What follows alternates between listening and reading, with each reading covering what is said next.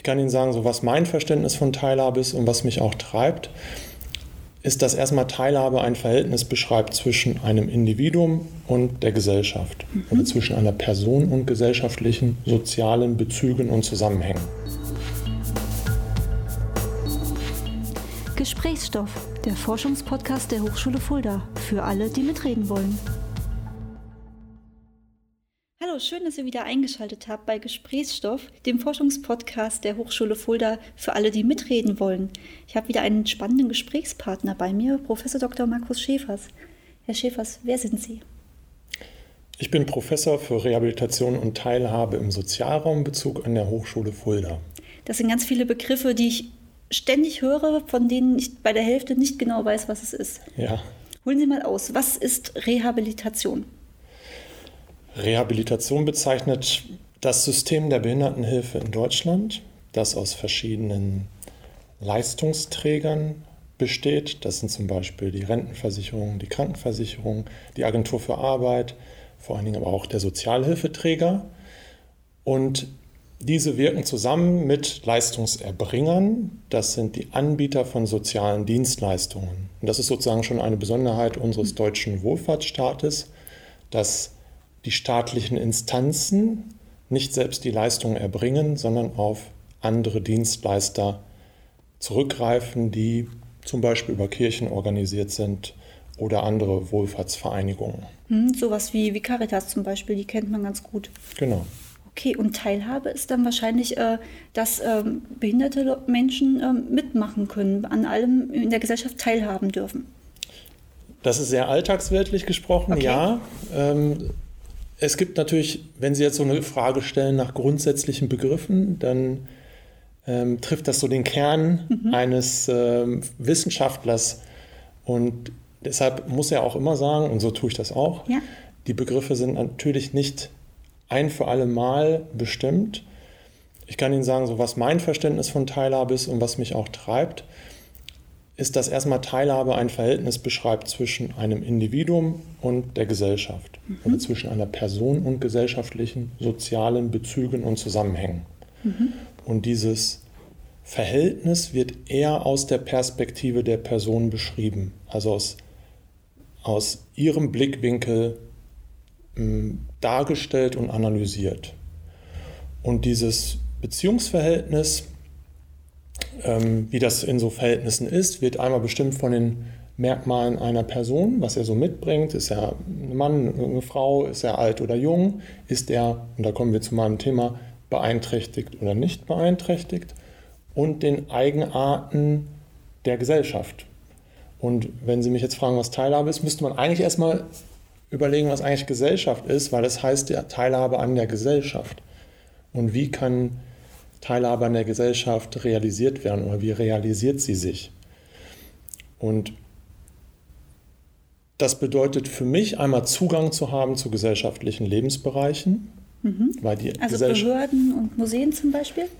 Erstmal größer gedacht, also okay. Bildung, Wirtschaft, Freizeitkultur, Sport, soziale Beziehungen, auch Intimbeziehungen. Was haben wir noch? Gesundheit ist ein großer mhm. Bereich weil Gesellschaft sich ausdifferenziert hat. Wir haben nicht mehr einen, wir stellen uns Gesellschaft eher weniger vor als einen festen Ort, wie das früher mal war in einer Ständegesellschaft oder in einem bäuerlichen System, wo sozusagen alle Lebenschancen sich danach ausgerichtet haben, nach dem Ort, von dem aus ich agieren kann oder eben auch nicht agieren kann. Also bin ich als Bauer geboren, bin ich als Klerus geboren, bin ich als Adel geboren. Diese Schichten oder Ständegesellschaft haben wir nicht mehr, sondern wir haben ausdifferenzierte gesellschaftliche Lebensbereiche, die eben auch unterschiedliche Logiken haben und unterschiedliche Leistungen für die Gesellschaft produzieren. Mhm. Was kann die Forschung jetzt tun, damit wir alle teilhaben können und gleichermaßen teilhaben können? Wie untersuchen Sie das? Ist das überhaupt Aufgabe von, von Wissenschaft und Forschung? Würde ich zurückfragen, weil erstmal und das ist sozusagen eine ganz grundlegende Frage, erstmal muss Wissenschaft nicht wissen, wie es besser laufen kann oder wie es sein sollte. Was machen Sie stattdessen? Beschreiben, wie es funktioniert oder wie es läuft, ähm, wie es sich ereignet Und wir können schon aufzeigen, welche Konsequenzen das hat. Ich halte viel davon, aber zuerst mal die Wertmaßstäbe ähm, zumindest hinten anzustellen. Also es wirft jetzt sehr grundlegende Fragen nach wertfreier Wissenschaft, ist das überhaupt möglich auf? Aber es, Wissenschaft und Forschung tut gut daran, nicht sofort zu beurteilen, sondern erstmal das, was ist, zu beschreiben und Konsequenzen aufzuzeigen, um dann anderen gesellschaftlichen Lebensbereichen, denn Wissenschaft ist ja auch ein gesellschaftlicher Lebensbereich, die Möglichkeit zu geben, Entscheidungen zu treffen. Und das ist vor allen Dingen das politische System. Das politische System ist dafür da, dass es Interessen reguliert, zusammen mit dem Rechtssystem und Entscheidungen trifft. Das ist nicht der Kern von Wissenschaft, auch wenn einige Wissenschaftlerinnen und Wissenschaftler das glauben oder auch gerne hätten, sehe ich das nicht, sehe ich darin nicht die Hauptfunktion. Mhm. Jetzt sind Sie gerade äh, dabei, eine große Studie ähm, umzusetzen, die vom Bundesministerium für Arbeit und Soziales in Auftrag gegeben wurde. Das ist eine Kooperation äh, mit den Kollegen aus Bonn. Was passiert da? Ich habe gelesen, es ist die größte Studie zum Thema Teilhabe. Das ist die Studie Teilhabebefragung, mhm. also eine repräsentative Befragung von Menschen mit Beeinträchtigung und Behinderung in Deutschland zu der Grundfrage, an welchen Lebensbereichen und in welcher Art können sie an der Gesellschaft partizipieren, also teilhaben oder auch nicht teilhaben. Und wie hängt das zusammen? Einmal zusammen mit ihren Beeinträchtigungen, die sie selbst sehen und auch als solche beschreiben, aber auch, wie hängt das zusammen mit der Gestaltung gesellschaftlicher Lebensbereiche, sozialer Zusammenhänge, baulicher Barrieren, mhm. die auch Teilhabe äh, behindern können. Ja, da brauche ich mir in Fulda nur das Kopfsteinpflaster angucken, was sicherlich für den ein oder anderen Blinden oder Rollstuhlfahrer, aber auch für ältere Menschen eine ganz schöne, eine ganz schöne Beeinträchtigung ist. So ist es. Also die Barrieren können baulich, materiell sein. Ähm, das ist die eine Seite, dass es sozusagen offenkundig ist, dass bestimmte Eigenarten, gerade in Fulda, Kopfsteinpflaster oder auch ähm, also Anhöhen, die ich überwinden muss, negativ auf Teilhabe wirken können für Menschen, die Schwierigkeiten in der Fortbewegung haben. Mhm. Und da haben Sie schon gesagt, das sind nicht nur Menschen mit Behinderung, also lebenslanger Behinderung, die im Rollstuhl sitzen, sondern eben auch ältere Menschen oder auch Menschen, die einen Kinderwagen schieben. Ja. Ähm, das können aber auch andere Dinge sein, also Systeme der Informationsverarbeitung. Das Internet ist zum Beispiel ein Riesenthema oder die digitalen Medien, Social Media, die eben barrierefrei oder eben nicht barrierefrei nutzbar sind. Oder auch, und das ist jetzt schon etwas weiter gedacht, die Einstellungen und Vorbehalte von Menschen ohne Beeinträchtigung gegenüber Menschen mit Beeinträchtigung. Zum Beispiel ein Arbeitgeber, der pauschal vorverurteilend sagt, er stellt keine behinderte Menschen ein. Mhm. Wie führen Sie diese Studie, diese Befragung durch? Sie müssen ja erstmal an die Menschen mit körperlicher Beeinträchtigung oder geistiger Beeinträchtigung herankommen. Ja, der Anspruch ist, repräsentativ zu sein. Okay, da, muss ich etwas, das? da muss ich etwas ausholen.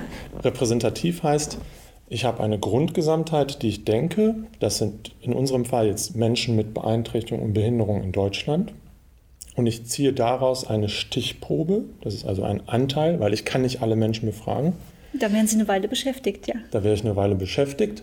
Und die Art der Ziehung soll möglichst nicht beeinflussen ähm, die Eigenarten der Stichprobe. Oder anders ausgedrückt, die Stichprobe soll ein Abbild der Grundgesamtheit sein. So, und da ist die erste Herausforderung, die wir zu bewältigen haben, hatten, sage ich jetzt schon mal so, wie macht man das? Man würde jetzt als Forscher gerne sagen, okay, lieber Staat, gib mir ein Register aller Menschen mit Beeinträchtigung und Behinderung in Deutschland. Wir haben doch ein Einwohnermeldeamt. Gibt es da kein Register dazu? Ja, der hält nur nicht, also das Einwohnermeldeamt hält nicht fest, ob jemand behindert und beeinträchtigt ist, auch aus gutem Grunde. Ja. Also gerade mit unserer Erfahrung auch des NS-Staates das ist die eine Seite. Die andere Frage, die da noch hinter ist, woran machen wir jetzt eigentlich Beeinträchtigung und Behinderung fest? Aber das schiebe ich mal eben kurz mhm. zur Seite. Also wir haben so ein Melderegister nicht, tatsächlich haben wir aber ein Melderegister insgesamt aller Bürgerinnen und Bürger und so sind wir auch vorgegangen. Wir haben 250 Gemeinden gezogen, zufällig gezogen. Mhm. Und aus diesen Gemeinden die Einwohnermelderegister ähm, bekommen von den Behörden und daraus Haushalte angeschrieben, etwa 300.000 Haushalte. Das ist eine Hausnummer. Das ist eine Hausnummer. Und gefragt, also vereinfachend gesagt, bei euch im Haushalt gibt es da einen Mensch mit Beeinträchtigung oder Behinderung. Und das haben wir dann nochmal aufgeschlüsselt. Also Beeinträchtigung beim Sehen, beim Hören, beim Bewegen, beim Denken und Orientieren, ähm, durch Suchtmittel, also Alkohol oder äh, Drogen oder Medikamente, durch starke Schmerzen oder durch chronische Erkrankungen anderer Art. Mhm. Und diese Daten haben wir gesammelt, ausgewertet und haben sozusagen jetzt einen Fundus, aus dem wir heraus dann wiederum Stichproben ziehen können für unsere Interviews, die wir machen, gerade noch machen.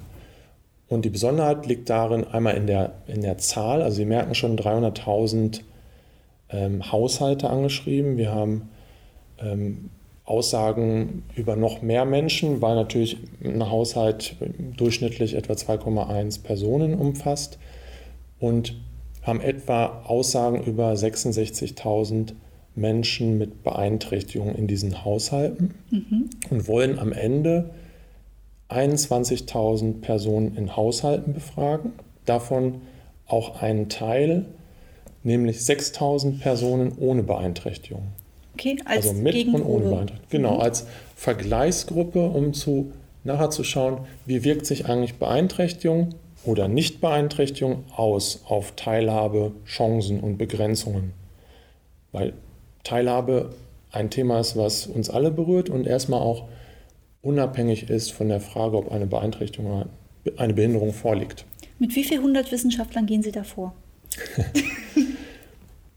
das ist, da sage ich jetzt mal aus der aus äh, Perspektive der Hochschule Fulda, mit den Mitteln einer Hochschule nicht zu leisten. Denn wir haben nicht die Infrastruktur, um Interviews in dieser Zahl machen zu können. Deshalb arbeite ich hier zusammen mit INFAS, dem mhm. Institut für angewandte Sozialwissenschaften in Bonn, die eines der größten Umfrage-Marktforschungsinstitute in Deutschland ist. Und die haben einen Stab an Mitarbeitern, an Interviewerinnen und Interviewern. Die haben ein Telefonstudio, die haben auch die technische Infrastruktur, um das zu machen. Und gleichzeitig ist es natürlich auch ein Team, was noch dahinter steht, was auch zu zu Fragen der Stichprobenziehung berät. Da sind einige Fallstricke zu Fragen auch der inhaltlichen Ausgestaltung der Befragung, zum Beispiel das Wissenschaftszentrum Berlin, das da auch noch mitwirkt. Also es geht nur im Zusammenspiel vieler und das geht auch nur mit einer entsprechenden Power, die man als ein Forschungsinstitut hat. Und da bin ich sehr dankbar, da auch einen Beitrag leisten zu können. Wie überlegen Sie sich die Fragen, die Sie den Menschen dann stellen? Einmal aus dem Teilhabekonzept ableitend, mhm. also welche gesellschaftlichen Lebensbereiche sind relevant, sind interessant. Und das, was interessant ist, wird allerdings nicht nur wissenschaftlich beurteilt. Sie haben ja schon erwähnt, dass, es, dass der Auftraggeber der Studie das Bundesministerium für Arbeit und Soziales ist. Dahinter steckt also ein politischer Verwendungszusammenhang. Da muss ich einmal kurz ausholen, Sehr weil ähm, in vielen Politikfeldern gibt es eine Berichterstattung. Also Sie kennen das vielleicht aus der Armuts- und Reichtumsberichterstattung. Genau, oder Kriminalstatistik. Genau. Ja. Um der Politik Wissen zu vermitteln, damit sie eine informiertere Politik betreiben kann. Zu dem Bereich Behinderung und Teilhabe gab es das bis dato so noch nicht. Es gab zwar auch den rechtlichen Auftrag an die Politik, Behindertenberichte zu schreiben. Das hat die Politik auch gemacht. Die waren wenig lesenswert, weil mhm. sie im Wesentlichen aus Statistiken äh, des Statistischen Bundesamtes bestanden, über die Schwerbehindertenstatistik oder über eine Aufzählung von Leistungen, die der Staat so bereithält. Aber sie hat die entscheidende Frage nicht gestellt, nämlich welche Teilhabe wird denn dadurch erreicht oder auch nicht erreicht. Und dazu braucht es ein auch wissenschaftliches fundiertes Vorgehen. Und das, diese Lücke soll jetzt auch dieser, diese Teilhabebefragung mitschließen und auch aus Wissen, also wissenschaftlich fundiert und nachvollziehbar Daten dafür liefern, wie Politik anders agieren kann oder welche Problem- und Bedarfslagen Politik eher in den Blick nimmt. Einfach gesagt, die Politiker haben Entscheidungen gefällt, aber gar nicht geguckt, was bei den Menschen, über die sie entscheiden, wirklich ankommt, was deren Bedarf ist. So zugespitzt würde ich das nicht sagen. Ich würde jetzt auch nicht Politiker über einen Kamm scheren wollen. Mhm. Sie mussten dann auf andere Mittel zurückgreifen. Also es gibt ja nicht nur ein Instrument, um Wissen zu generieren. Politiker nutzen ja auch ihre Sprechstunden in Wahlkreisen. Sie nutzen auch Verbände als, äh, mit Anhörungen als Instrument, um am Bürger zu bleiben. Das ist aber alles wenig systematisch und wenig verpflichtend. Jetzt ist die Idee, mit der Teilhabebefragung das auf andere Füße zu stellen und auch zu verstetigen. Das ist noch nicht ganz spruchreif, aber es kann sein, dass es zu einem Panel wird. Das bedeutet also einer Wiederholungsbefragung, dass immer dieselbe Stichprobe alle vier, fünf Jahre befragt wird zu dem Thema, um auch im Längsschnitt über den Zeitverlauf ähm, erheben zu können, wie sich Teilhabemöglichkeiten entwickelt haben und vor allen Dingen auch, ob das, was Politik entschieden hat an neuen Maßnahmen, auch ankommt bei denjenigen, ähm, die Adressatinnen und Adressaten dieser Maßnahmen sind. Das ist für diejenigen, die die Interviews dann geben, ja auch ein ziemliches Commitment. Wenn sie wissen, okay, es ist jetzt die nächsten Jahre, werde ich immer mal wieder angerufen. Das müssen sie nicht. Also mhm. natürlich, gerade in Zeiten ähm, des Datenschutzes, wird Ihnen erst einmal völlige Anonymität zugesichert der Daten. Die werden auch nur aggregiert, also zusammengefasst. Es gibt keine Möglichkeit mehr auf den Einzelfall ähm, Rückschlüsse zu bekommen. Und Sie können sagen, ich mache nicht mit oder ich mache einmal mit und dann ist auch gut. Meine Adressdaten bekommt ihr gar nicht. Ja. Also wir bekommen das an, schon anonym, wissen gar nicht, wer es uns zugeschickt hat. Oder Sie können sagen, okay, das mach, da machen wir mit und stehen auch zur Verfügung für Folgebefragungen. Die Mitwirkungsbereitschaft ist hoch. Die ist sehr hoch. Das ist so als Wissenschaftler auch dieser kribbelige Moment, wenn man ja. sich was ausdenkt und dann ins Feld geht und guckt, funktioniert das? Denn damit ist ein Risiko verbunden. Sie können sich vorstellen, wenn man 300.000 Haushalte anschreibt, dann bedeutet das auch ein wirtschaftliches Risiko. Das kostet und wenn da was nicht funktioniert, bekommt man dann auch schnell die Quittung.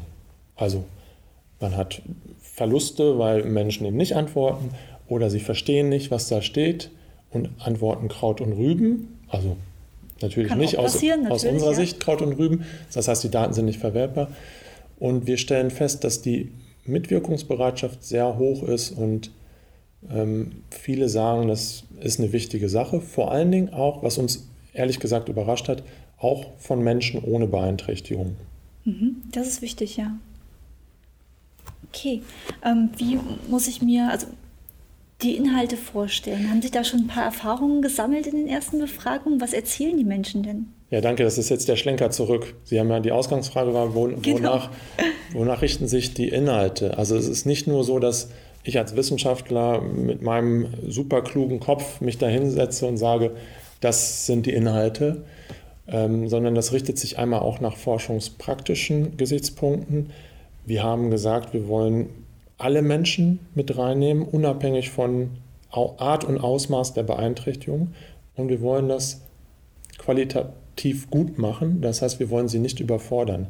Das bedeutet zum Beispiel, etwa eine Stunde Interview ist das Maximum. Ja. Jetzt ist es aber immer so, man hat jetzt gerade die Stichprobe mit großem Aufwand gezogen, man möchte sehr viel wissen, man möchte also eigentlich alles in diese Stunde reinbringen und kann es nicht. Der Platz ist begrenzt. Genauso wie in diesem Podcast der Platz begrenzt ist. Das heißt also, die Frage zu stellen, was ist wesentlich, ist eine Herausforderung. Und die richtet sich eben nach der Zeit, die man zur Verfügung hat. Allerdings haben wir jetzt auch hier diese Panel-Idee, das heißt, wir können auch in Folgebefragungen andere Schwerpunkte setzen, das entlastet ein Stück weit. Das ist aber auch eine Frage, an den Auftraggeber, was ist denn für dich, für, jetzt hier gerade die Bundespolitik, auch ein wichtiges Feld. Und um mal ein paar Beispiele zu bringen, das sind, ich sage so als Sozialwissenschaftler würde ich sagen, eher auch klassische Bereiche wie Bildung, Arbeit. Das ist aber auch ein Bereich, der auch noch unterbelichtet ist. Freizeit, Kultur und Sport, der auch für Menschen mit und ohne Beeinträchtigung auch im Hinblick auf Teilhabe äh, relevant ist. Das ist der Bereich der gesundheitlichen Versorgung und der Gesundheit, der sozialen Beziehungen, ähm, der Frage, wie ich selbst meine Position in sozialen Gefügen oder gesellschaftlichen Bezügen sehe und wie ich auch mich erlebe als jemand, der mitbestimmen kann und auch Einfluss nehmen kann über politisches oder bürgerschaftliches Engagement. Ja, wenn Sie Mitbestimmung sagen, denke ich gerade an die Wahlen. Wir hatten Europawahl dieses Jahr. Ähm, da gab es ja die Debatten, dass äh, auch körperlich beeinträchtigte ähm, und geistig beeinträchtigte Menschen mitwählen dürfen.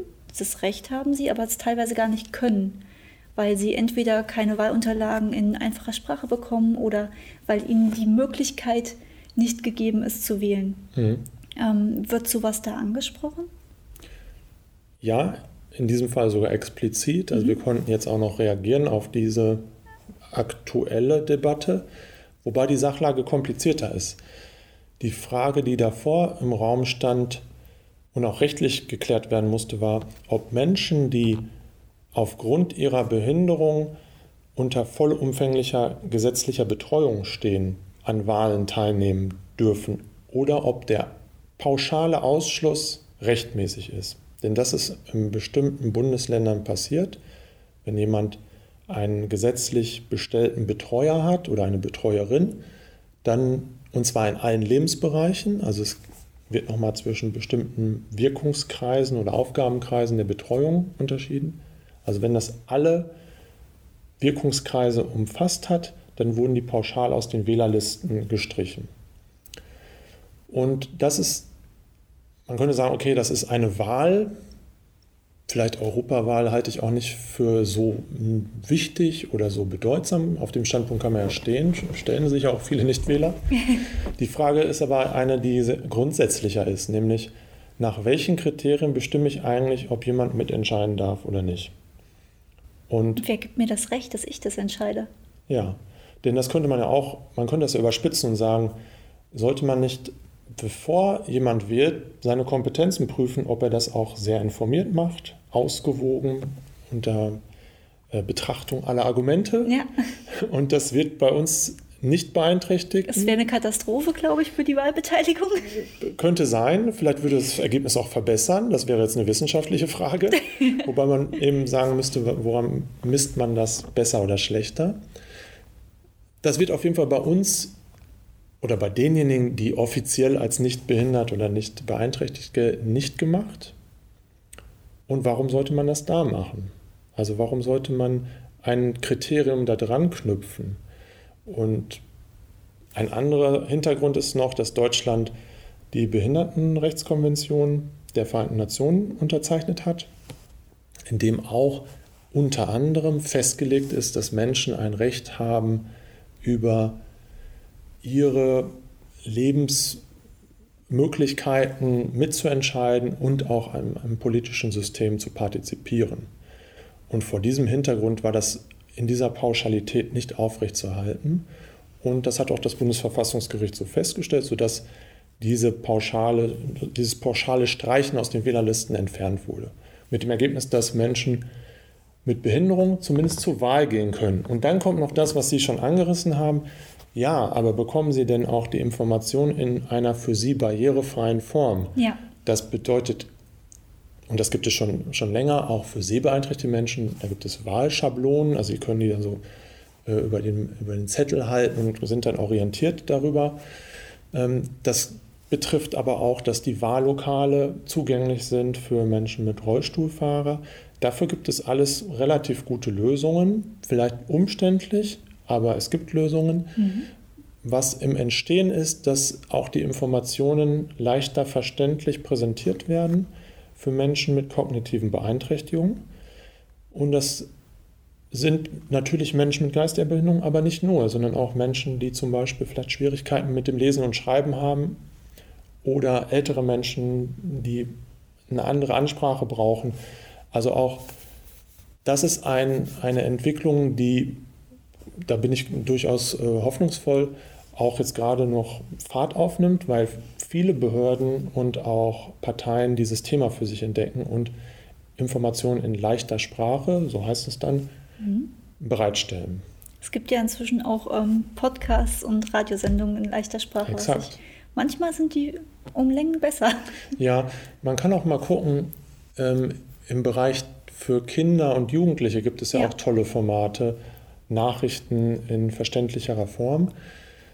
Da muss man mal schauen, dass es natürlich dann nicht albern wird. Also, es, dass das kindgerechte ähm, und die leichte Sprache nicht in Konkurrenz zueinander stehen. Es sind erwachsene Menschen mit Geisterbindung, die wollen, die interessieren sich für andere Themen, die möchten auch nicht als Kind angesprochen werden. Selbstverständlich. Aber ja. die, die Grundrichtung ist äh, interessant und ähm, zielführend, nämlich in welcher Form kann ich Sie so informieren, dass Sie auch eine informierte Wahl treffen können, zum Beispiel bei der Europawahl. Mhm. Wie geht es denn weiter, wenn diese Interviews jetzt geführt sind? Was passiert mit den Daten? Dann werden wir uns erstmal durch sehr viele Datensätze wühlen. Uh, das wird wahrscheinlich eine Weile dauern. Ja, so, so lange gar nicht, weil wir nur in Anführungsstrichen bis 2021 Zeit haben. Mhm. Wir werden daraus einen Bericht erstellen, wie das Forschung ganz klassisch macht. Also die Daten aufbereiten, zu schauen, was steckt in den Daten und diese dann zu interpretieren. Also das ist auch eine Wissen, also finde ich eine sehr hm, wichtige Funktion von Wissenschaft, die Darstellung der Ergebnisse und die Beschreibung der Ergebnisse von der Interpretation zu trennen. Das werden wir tun. Wir werden das in einem Bericht, ähm, in einen sehr lesbaren Bericht hoffentlich ähm, packen und erstmal dem Auftraggeber zur Verfügung stellen. Wir haben aber jetzt schon eine Berichterstellung, die auch darauf ausgerichtet ist, auch zum Beispiel unsere Ergebnisse barrierefreier als vielleicht das früher der Fall war, der Öffentlichkeit, der interessierten Fachöffentlichkeit, aber auch Bürgerinnen und Bürger zur Verfügung zu stellen, unter anderem auch in leichter Sprache.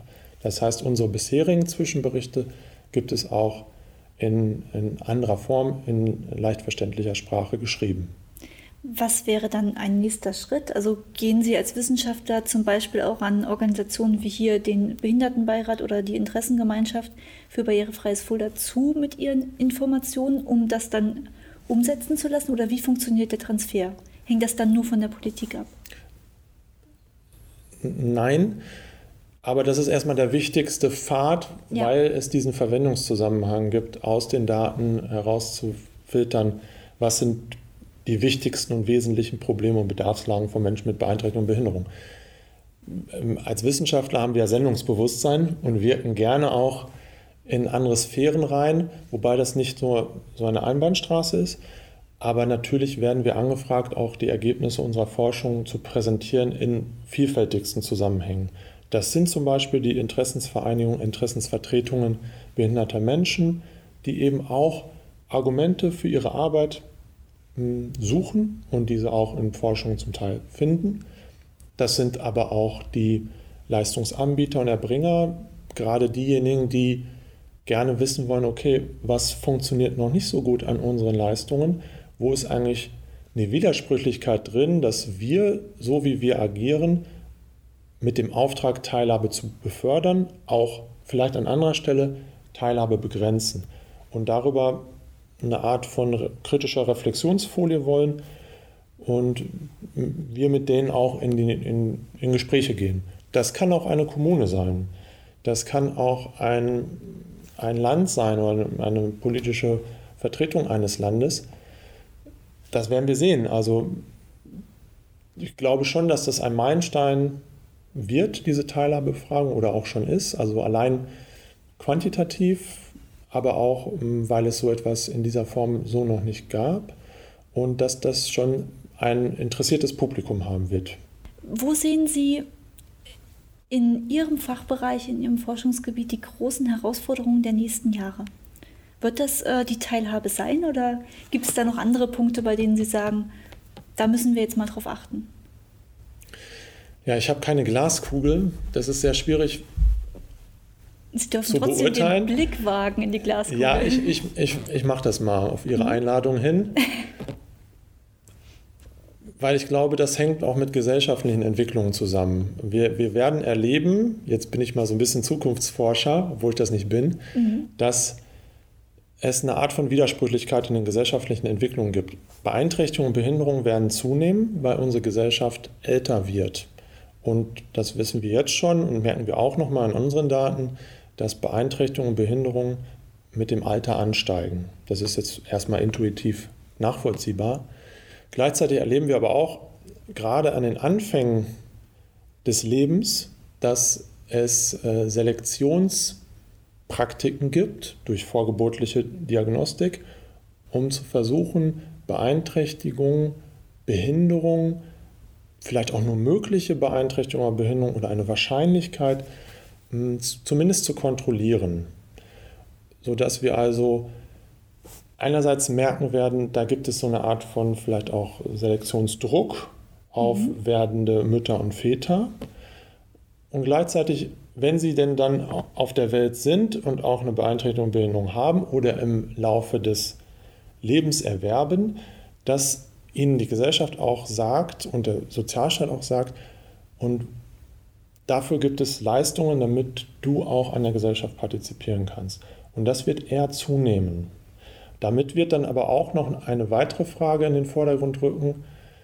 Und der Trend zeigt sich ja jetzt schon auch durch den Begriff Teilhabe, dass wir noch mehr darauf schauen können, wie wir Umwelten so gestalten können, dass Situationen der Behinderung weniger werden.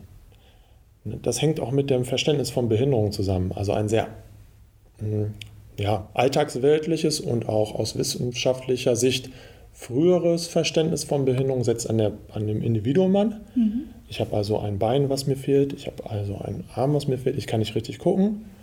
Also eine Normabweichung auf der Ebene des Körpers. Ja.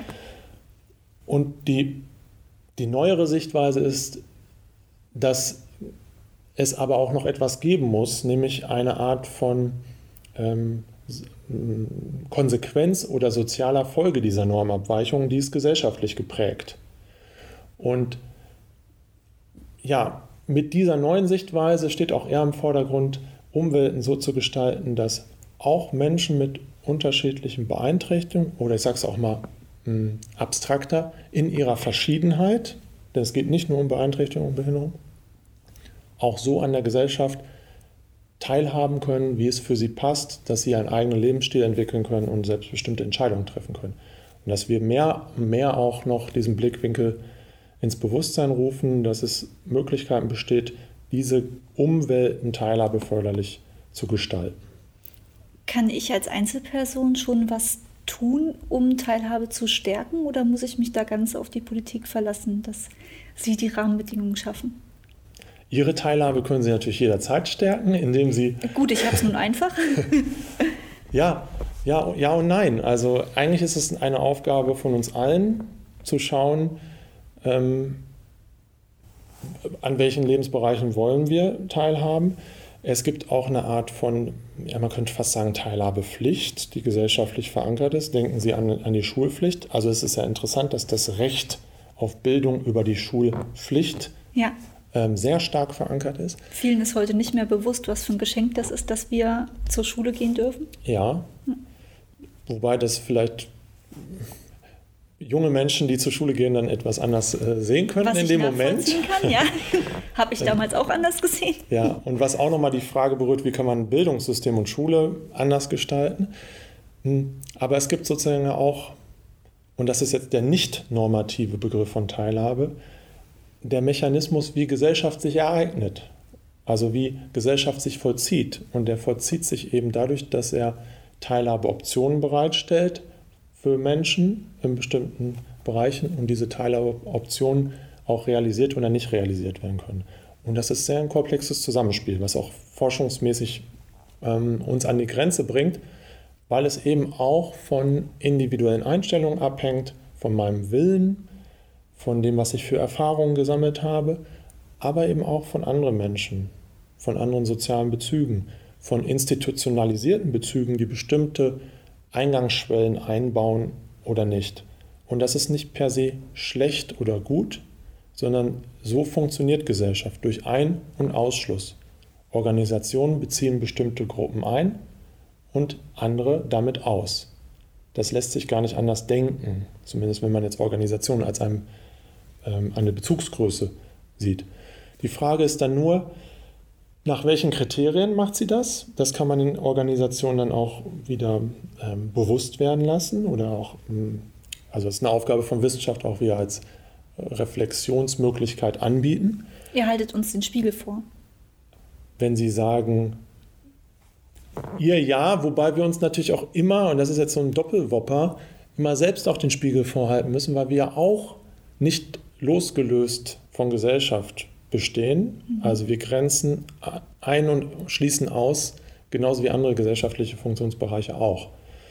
Das heißt also, und das ist eine prima Überleitung, zu, weil Sie ja gefragt haben, was sind noch so, so, so Zukunftsherausforderungen oder Themen, nämlich wie können auch Menschen mit Beeinträchtigungen und Behinderungen an Forschungsprozessen stärker partizipieren. Und zwar nicht nur ähm, als Person, die sich für eine Befragung zur Verfügung stellt, das ist schon ein großer Schritt, aber auch, und das versuchen wir auch in dem Projekt zu realisieren, schon bei der Gestaltung der Forschung bei der Gestaltung von Fragebögen. Was ist relevant? Was ist wichtig? Wie kann etwas so formuliert werden, dass es verständlich ist? Auch beim Themen, bei, beim, im, in der Phase der Themensetzung, des Agenda-Settings. Ja. Was ist eigentlich ein wichtiges Thema? Ne? Forschung, Wissenschaft ähm, hat kein Problem damit, aus sich selbst heraus Themen zu generieren. Das können wir prima. Nur wir haben auch begrenzt Ressourcen und begrenzt Zeit. Also was ist eigentlich wichtig? Und das wissen die Betroffenen am besten. Das wissen sie am besten, zumindest was ihren persönlichen Erfahrungsraum genau. betrifft. Und den mit reinzunehmen in den Forschungsprozess ist noch ein weiteres Spielfeld, was sehr spannend ist und sein wird. Jetzt sind Sie Wissenschaftler geworden. Was hätte der sechsjährige Herr Schäfers werden wollen? Wahrscheinlich Musiker oder Fußballer. Musiker, welches Instrument? Gitarre. Gitarre. Und Wobei mit sechs noch nicht. Ich glaube, ich mit acht oder so habe ich angefangen. Mit sechs muss ich mir überlegen, das war 19, bei mir 1982, also ich bin Jahrgang 1976. Das ist so neue deutsche Welle für die ja jetzt doch auch schon etwas älteren unter den äh, Zuhörerinnen und Zuhörern. Äh, Major Tom von Peter Schilling war damals ja, ganz groß. Wundervolles Lied. Und das andere, die andere Zweig ist mhm. Fußballer. Ich bin Fan des ersten FC Köln. Damals war Pierre Litbarski eines meiner Idole. So, jetzt haben Sie sich komplett geoutet. Äh, alle Studis, die nicht Köln-Fan sind, werden jetzt auf Sie losgehen. Wunderbar. Oder andersrum. Sie werden ein Sog dafür sein, auch den 1. FC Köln, der wieder erstklassig spielt, auch dem zu folgen in der Hoffnung auf bessere Bewertungen. Sportschleichwerbung im Hochschulpodcast, äh, fantastisch, sehr gut. Okay, ähm, wie kam es dann, dass Sie in die Wissenschaft gegangen sind und nicht in diese Richtung? Also wo war der Kardinalfehler? Ähm, ja, oder vielleicht einfach so der Knackpunkt, wo Sie gemerkt haben, nee, ich möchte lieber erforschen, wie unsere Welt funktioniert, statt unsere Welt mit Musik oder Sport äh, zu beglücken? Ja. Ähm, ich fürchte, da kommen verschiedene Sachen zusammen. Einmal mangelndes Talent, oh. zumindest nicht ausreichend für eine Profi-Gitarrenkarriere oder Fußballerkarriere. Das habe ich dann doch auch, ich habe ein bisschen gebraucht, aber Ende der Jugend stand es fest. Ich habe dann Zivildienst gemacht mhm. und das, was es ja heute in der Form nicht mehr gibt. Und das war für, für mich die, Eintritt, der Eintritt, die Eintrittskarte zu diesem Thema Behinderung. Ich habe das in einer Werkstatt für behinderte Menschen gemacht, im nahe meinem äh, Heimatort. Und da habe ich eine Welt betreten, die mir bisher davor verschlossen war. Okay, und jetzt sind Sie da, wo Sie, wo Sie sind und helfen, Teilhabe in Deutschland zu befördern. Ähm, ich danke Ihnen vielmals für das Gespräch und diesen spannenden Einblick und bin sehr gespannt, was bei der Studie am Ende bei rauskommt. Gerne, ich auch. Und euch danke ich fürs Zuhören. Bis zum nächsten Mal.